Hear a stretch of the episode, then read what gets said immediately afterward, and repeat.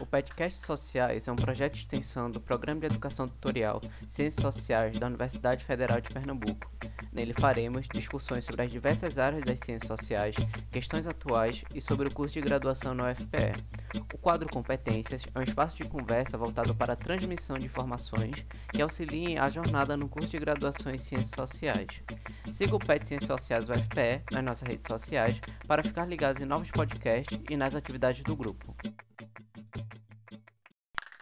Olá para você que para você que está ouvindo mais esse episódio do Petcast Ciências Sociais. No episódio de hoje, damos continuidade à nossa série de discussões sobre a experiência estudantil no curso, período por período. Meu nome é Mariana Cavalcante e hoje eu estou aqui com Maria Luísa Teixeira e Nayara Marinho.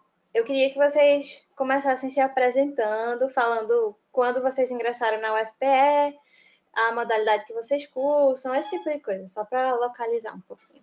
Malu, tu pode começar, por favor. Oi, gente. Ah, olá, todos estão nos ouvindo, né? Eu entrei na UFPE em 2018, então eu tô aí nessa desse quinto período meio esquisito que a gente está tendo. E eu faço bacharelado. Oi, gente, meu nome é Nayara Marinho. Eu tô no sexto período. Eu tava antes da quarentena começar, né? Enfim. Eu ingressei em 2017.2 na modalidade de licenciatura. É, Para começar, então, a nossa discussão, primeiro falar que nos episódios anteriores a gente discutia um pouco sobre como foi a experiência do primeiro e do segundo período, que o primeiro período é muito de você entrar na universidade e agora, né, o que é que eu faço e tal. O segundo período é muito também de adaptação à vida mais acadêmica, e o terceiro período não tem mais isso, né? Você já está há um ano na faculdade, você já tem toda a experiência de várias coisas, você já sente como se se sente realmente como um veterano, como se nada que a faculdade pudesse atirar para você, você não soubesse lidar, né?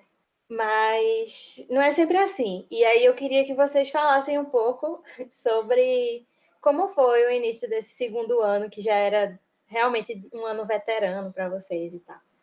Agora eu queria começar com Nayara. Então, é, eu posso ser sincera.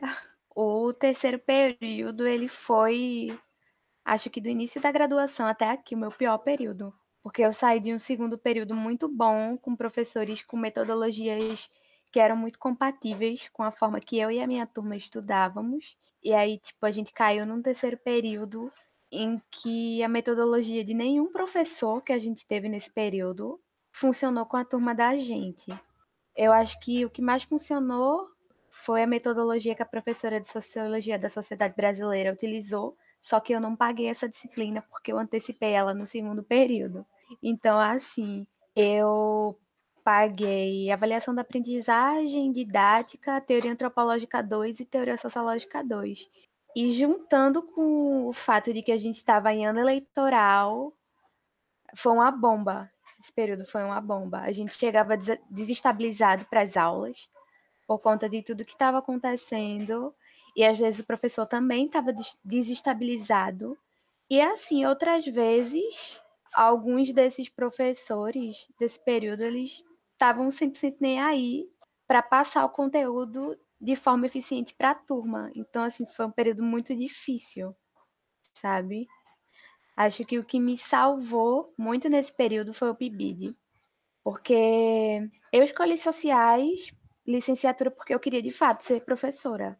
E aí a gente tinha tido até então professores do CE muito bons, que compreendiam um pouco mais sobre a realidade da sala de aula e tal. E aí, nesse período, a gente teve um choque, porque os professores desse período meio que não estavam muito preocupados em adaptar o conteúdo à realidade na sala de aula.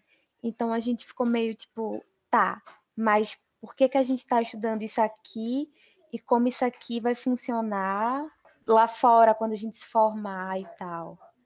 Então, assim, foi, foi péssimo. Eu acho que a minha experiência foi diferente da de Nayara, porque no caso eu saí de um segundo período que não foi tão bom e fui para um terceiro período que foi melhor.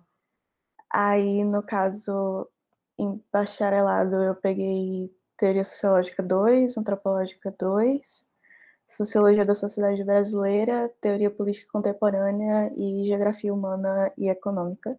E aí, assim, os, no segundo período foi meio ruim.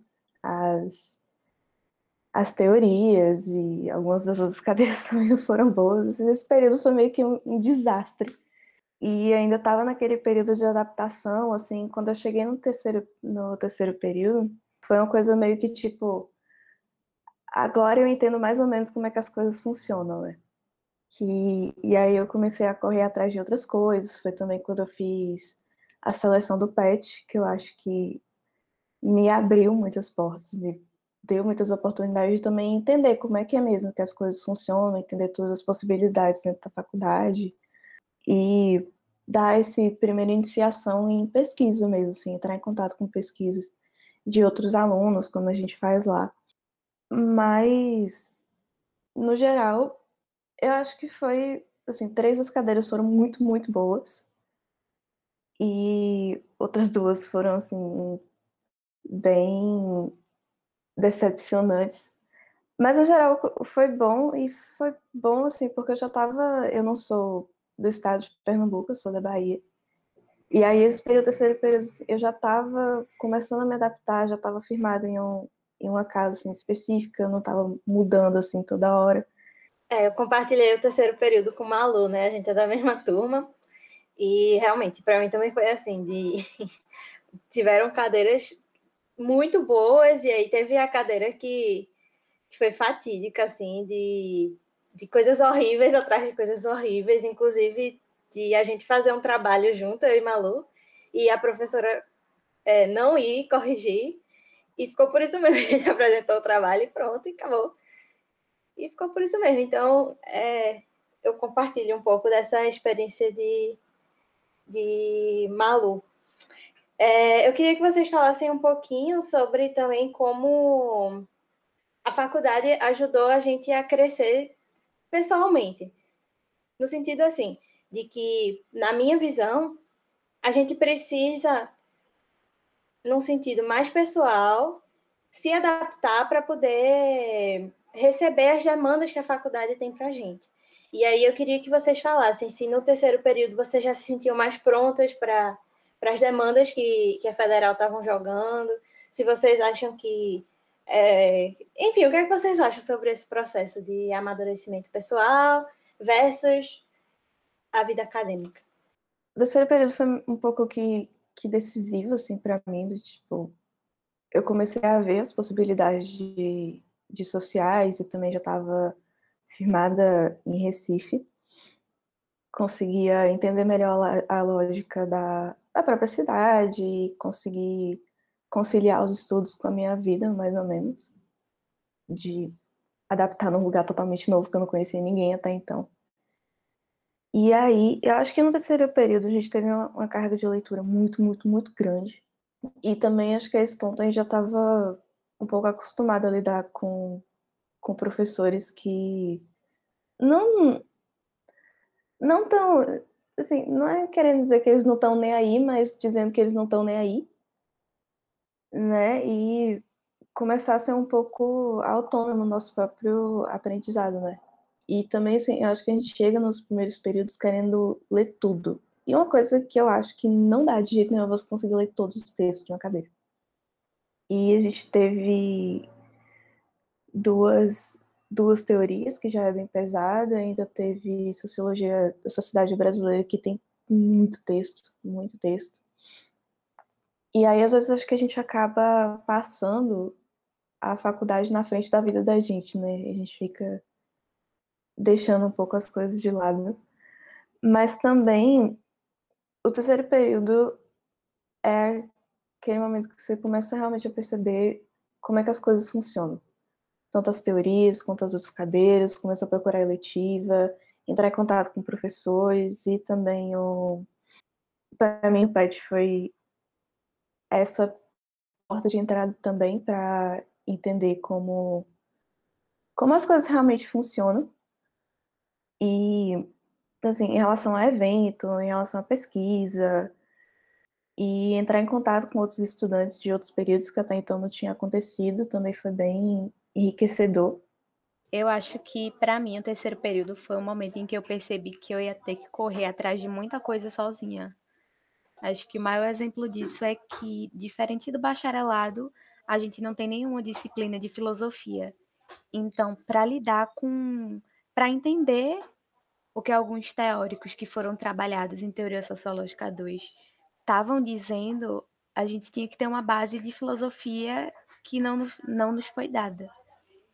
E aí, cada um teve que correr atrás, se possível, da forma como foi possível, né?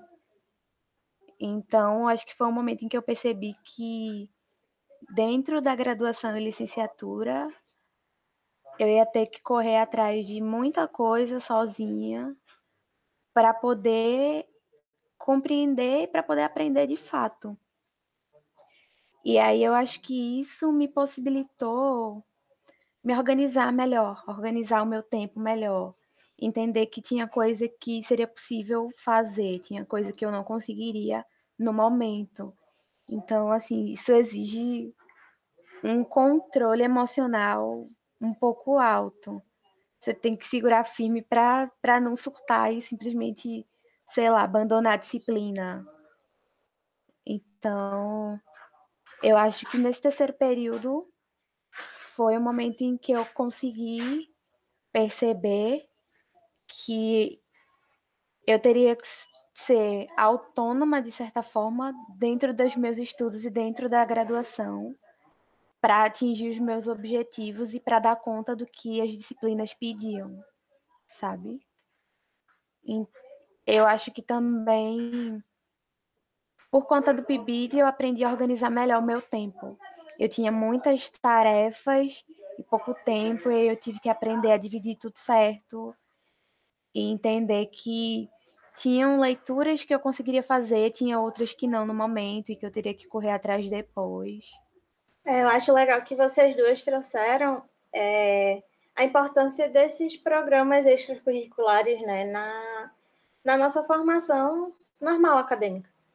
E Malu falou do PET, Nayara falou do PIBID, que são experiências totalmente distintas, mas que são super interessantes, cada uma do seu do seu jeito, né? E que ajudam a gente a entender também essa coisa de do que priorizar, quando priorizar, como fazer, a lidar com as demandas, saber o que é mais importante, o que é menos importante.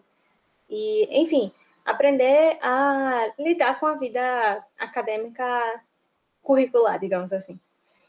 E eu acho que assim, para mim isso também foi muito muito importante, porque eu também sou um pouco assim, aquela pessoa que quer ler o máximo de textos possíveis, e eu acho que você ter essas demandas extracurriculares, mostrando que você não vai conseguir ler todos esses textos e que está tudo bem, é muito importante também dentro do, da experiência acadêmica.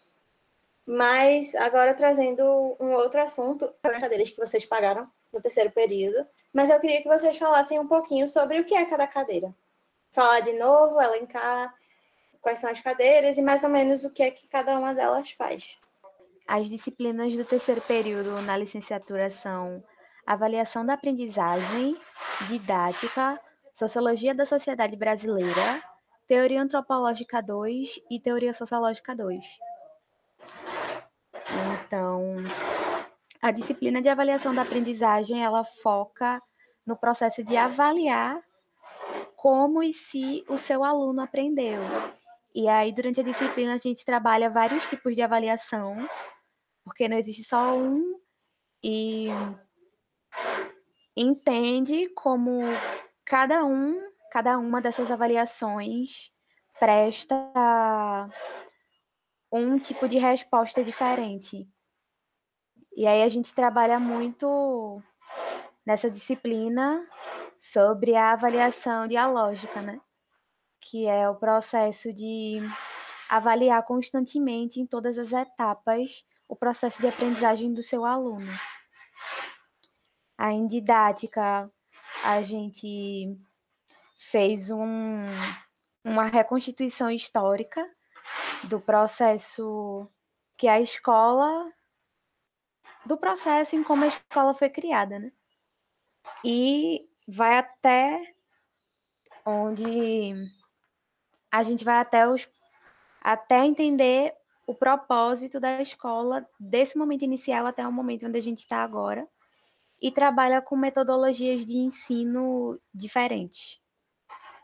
Em Sociologia da Sociedade Brasileira, que eu por acaso não fiz nesse período, eu fiz um período antes, a gente trabalha com sociólogos brasileiros e esses sociólogos fazem uma espécie de estudo e de reconstituição da sociedade sobre vários aspectos, sobre raça, sobre classe, um pouco sobre as divisões de gênero. Teoria Antropológica 2 foi assim, um fiasco. O professor ele não comparecia nas aulas e quando ele comparecia, ele tinha uma metodologia de ensino assim bem peculiar. Ele pedia para a gente fazer um círculo e pedia para que a gente falasse o que a gente entendeu e o que a gente não entendeu sobre a disciplina. Sobre a disciplina, não, sobre o texto lido. E aí, tinham dias em que a turma não conseguia ler o texto e, tipo, ficava por isso mesmo. Ele não trabalhava o texto. Tinha vezes em que a gente tinha dúvidas e ele simplesmente abria o livro, ia para o trecho onde a dúvida estava localizada e relia, e ficava por isso mesmo. Era só o que ele fazia, ele não explicava. Então, nessa disciplina era para a gente ter trabalhado a fundo Levi-Strauss e teoria da aliança e o estruturalismo. E a gente viu isso de forma bem superficial. Isso atrapalhou a turma como um todo. A gente não pagou teoria antropológica 3 no período seguinte, porque a gente sentiu que houve um déficit muito grande. Então, umas pessoas pagaram, outras não. E aí eu estou no grupo das pessoas que não pagaram. Por causa desse déficit que foi criado. Porque. E aí entra muito nessa questão de precisar correr atrás do conteúdo sozinha. O estruturalismo não é simples e a gente tinha demandas muito altas de outras disciplinas, então meio que acabou que não deu para suprir esse déficit a tempo, sabe?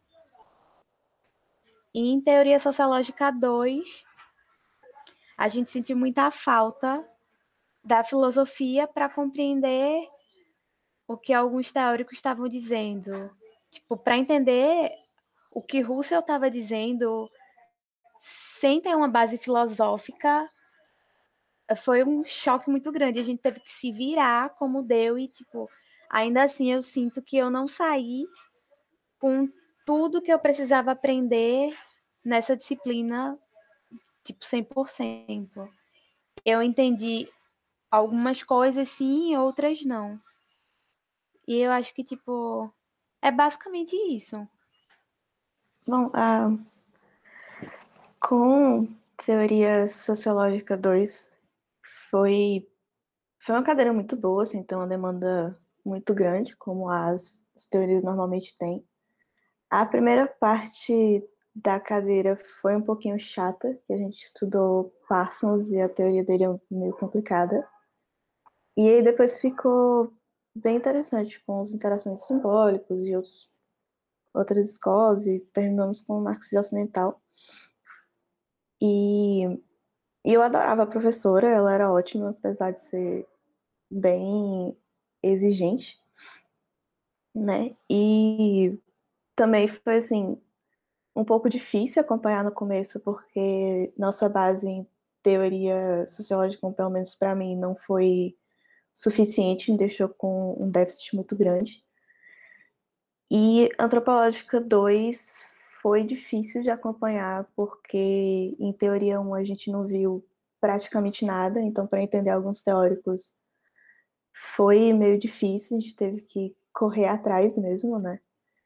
Como a gente enfim, aprende a fazer eventualmente na faculdade. E apesar do professor ter sido bom, as escolas não ficaram muito amarradas na minha cabeça, então assim, eu sei mais ou menos quem são os teóricos, mas eu não sei de fato de quais quais escolas eles participam mesmo, né? E a Sociologia da Sociedade Brasileira foi incrível. Como na área disso, eles fazem, são sociólogos brasileiros que fazem um panorama da sociedade brasileira, obviamente, desde a formação da, da sociedade escravocrata, etc., até depois de junho de 2013, a crise do lulismo, as, é, as questões atuais, como questão de raça, de gênero, foi bem interessante. Tinha muito, muito texto. Mas as aulas eram incríveis, assim. Foi uma, uma das coisas, uma das cadeiras que eu mais aprendi. E foi uma daquelas que eu falei assim, gente, é isso, é isso aqui que eu quero estudar, sabe? Teoria política contemporânea, uh, sendo assim, absurdamente sincera, eu já tinha desistido de política nessa altura. Eu tava pegando porque tinha que pegar. E, assim, a introdução da gente foi interessante, apesar da gente pegar uns textos assim, de tipo, a gente sai do ensino médio, a gente vê, não vê política muito aprofundada, pelo menos eu não vi. E aí chega e vamos ler assim, Foucault logo de cara, a gente fica, socorro. Né? E aí, assim, a base da gente introdução foi um pouco ruim em política clássica, foi meio desastroso e contemporânea foi assim, nada quase. Porque acho que foi o mesmo caso de teoria antropológica de na era a professora não aparecia. Quando ela aparecia, ela meio que deixava tudo na mão do monitor, ela tinha que perguntar para ele qual era o texto da aula. E aconteceu isso que Mari falou, a gente teve que apresentar nosso seminário para o monitor, porque ela não foi. E ela não foi em vários, né? E aí, assim, essa altura eu já tava tipo, velho, porque ela passava os textos dos autores mesmo para ler. E. E assim, é muito difícil você compreender aquilo sozinha, né? Porque mesmo tendo mais ou menos um pouquinho de filosofia que a gente viu ali, um pouco assim, do que a gente do que eu lembrava da escola e tal, era muito difícil conseguir compreender sozinha aqueles textos, sabe? Porque às vezes é, tipo, ela passava um texto que era um autor criticando um outro autor que a gente nunca leu, a gente nem sabe o que se trata, então era impossível. E geografia humana e econômica foi uma daquelas cadeiras que eu não tinha a menor ideia do que, esperar. E assim, sabe como é gente de humanas, vê econômica no nome e já começa a ter medo. E o professor foi assim, foi tudo que eu não esperava. Foi a primeira vez que a gente foi mais ou menos a campo. Mas o professor deixou um pouco solto, então para mim não teve muito um propósito para aquilo, sabe? Tipo, eu saí pensando, ok, foi interessante ir para campo, ver um pouco mais da da atuação que a gente pode ter aplicando o questionário dentro de comunidade e tal. Mas não ficou muito claro para mim naquela hora assim, para que e por que nessa cadeira, sabe? Foi, ele passou pouquíssimos textos, mas os textos que ele passou foi mais ou menos interessante porque tinha uma conversa ali entre geografia e ciências sociais que eu achei interessante. Mas não foi uma das minhas cadeiras preferidas, nem teoria política contemporânea, com certeza.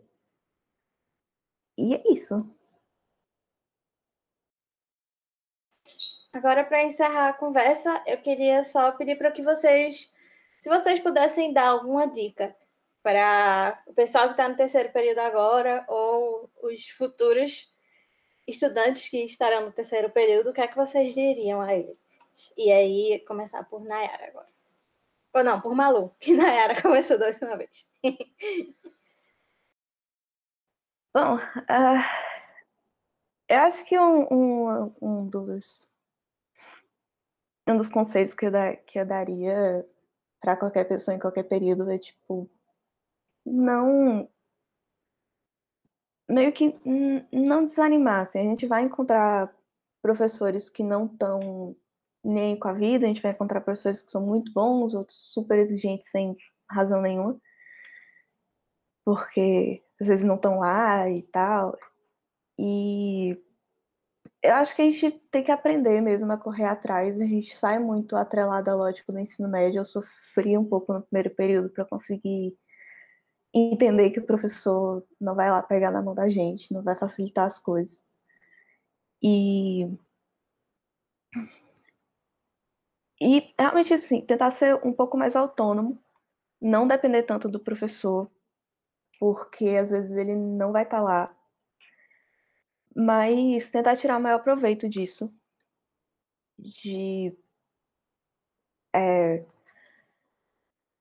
do, do período como um todo, tentar juntar o conhecimento que você acha que é pertinente para você, porque às vezes a gente vê muita coisa que não faz muito sentido para a gente, e tentar, acho que já começar a construir uma trajetória própria sua, sabe? Assim, a gente não consegue ler todos os textos, então era bom eu, pelo menos, fazia uma, uma seleçãozinha do tipo, do que, que eu achava que era mais interessante para mim, do, do tipo de pesquisa que eu quero desenvolver futuramente.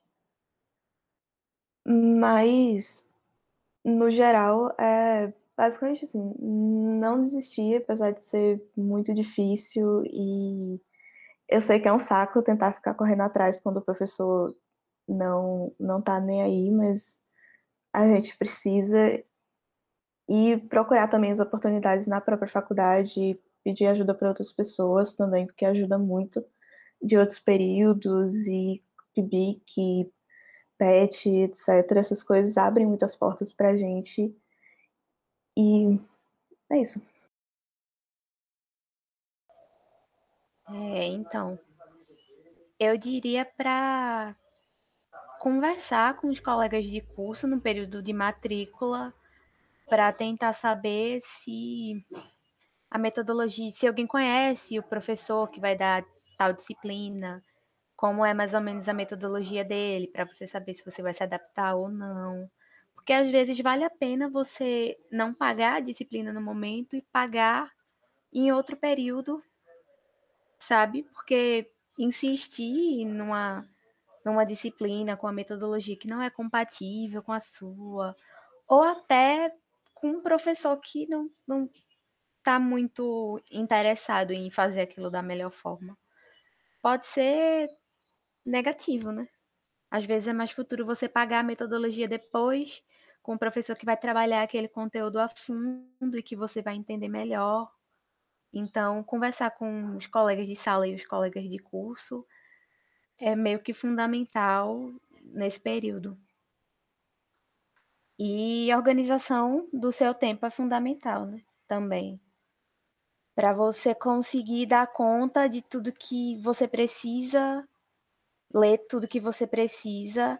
E aí é como o Malu falou, vão ter vezes que você não vai conseguir e você vai precisar filtrar, ler o que você acha que é mais pertinente para você e ler o, o restante depois. Então, o que funcionou muito para mim foi formar grupos de estudo se eu não entendia um autor ou o conteúdo que está sendo trabalhado nesse período. Às vezes um colega de classe entendia e a gente fazia grupos e discutia os textos e discutia questões que se apresentavam, dúvidas, estudava às vezes antes da prova. Então isso foi fundamental para que a gente conseguisse dar conta do que era pedido durante o período. E tipo, não só esse, acho que desde o primeiro período, é, formar grupos de estudo foi o que me ajudou muito e ajudou, acho que, outros colegas de classe também. Então, acho que é isso. É, eu acho que isso que Nayara falou é muito importante, de você se juntar com os colegas mesmo, para tirar dúvidas e se ajudarem em todos os âmbitos, assim, não só em questão de texto de cadeira, mas até, sei lá, eu preciso ir no corpo decente, eu não sei onde é o corpo decente. Aí pergunta ao colega, que talvez ele saiba onde é o corpo decente e vai te ajudar a sobreviver na, na universidade como um todo. E é, eu acho que eu falaria uma coisa que eu falei no, no episódio do segundo período, que é não ter medo também de perguntar aos professores e pedir aos professores mais conteúdo ou mais texto para te ajudar a entender aquele autor específico que não entra na sua cabeça de jeito nenhum, ou não ter medo também de tirar dúvida no meio da aula, de, de dar a cara a tapa mesmo. Porque é só assim que realmente a gente vai aprender, né? Aquilo de correr atrás realmente do que a gente quer. E, por fim, eu acho que o terceiro período ele é o último período que é muito teórico. A partir do quarto período a gente tem os métodos, depois começa estágio, pelo menos no bacharelado, né? Eu falo da minha experiência pessoal. E eu acho que é perseverança, né? Segura que mais para frente também alivia um pouquinho a grade e vai melhorando. E é isso. Obrigada a vocês duas pela participação. Foi ótimo ouvir o que vocês tinham a dizer. Muito obrigada. Não, sim, obrigada pelo, pelo convite, né? Acho que é sempre importante a gente estar aqui compartilhando nossas, nossas próprias experiências para ajudar um pouco as pessoas a passarem né, por esses períodos. Eu acho também que é pertinente tudo foi falado, um pouco de perseverança, mas também um pouco de filtro e organização, a gente consegue ir longe. E pedir ajuda para os colegas mesmo, que é basicamente o que a gente. São, assim, as pessoas que estão ali mais próximas, também não ter medo de professor, é importante. E é só isso. É, me sinto contemplada pelas falas de Malu. É realmente muito bom poder trocar experiência com outros estudantes e ouvir o que funcionou para eles e ouvir é, dicas sobre como lidar com tudo que a gente tem que lidar na universidade. E também agradeço por poder vir aqui compartilhar com vocês e ouvir o que vocês têm a dizer também. Obrigado por ouvir o nosso podcast. Lembre de seguir o PET Ciências Sociais UFPE nas redes sociais para ficar ligado em novos episódios e demais atividades do grupo.